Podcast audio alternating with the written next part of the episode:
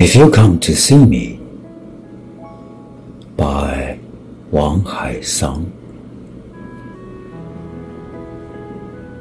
If you come to see me, let's go to the mountain with you for a few days.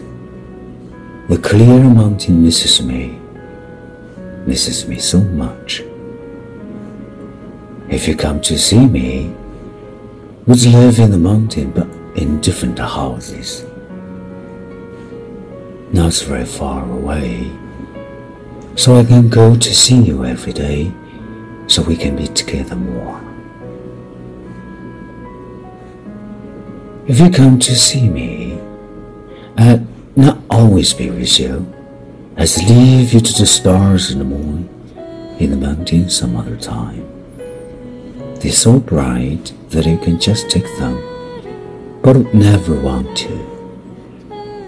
If you come to see me, please tell me, tell me now, tell me instantly.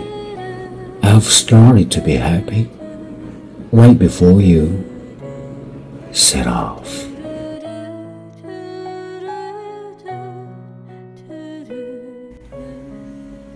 如果你来看我，我就陪你去山里住几天。山里的清静。 想我，想的是有点狠了。如果你来看我，我们将住在山里，但住在不同的人家。相去就二三里吧，这样我每天都能去看你，我们的相逢就会更多些。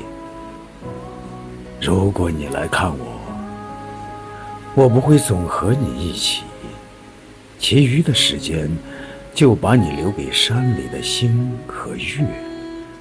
他们呐，明亮的伸手可摘，却从来没人舍得去碰它。如果你来看我，请告诉我吧，哪怕现在就说，哪怕马上就说。在你启程之前，我就开始信。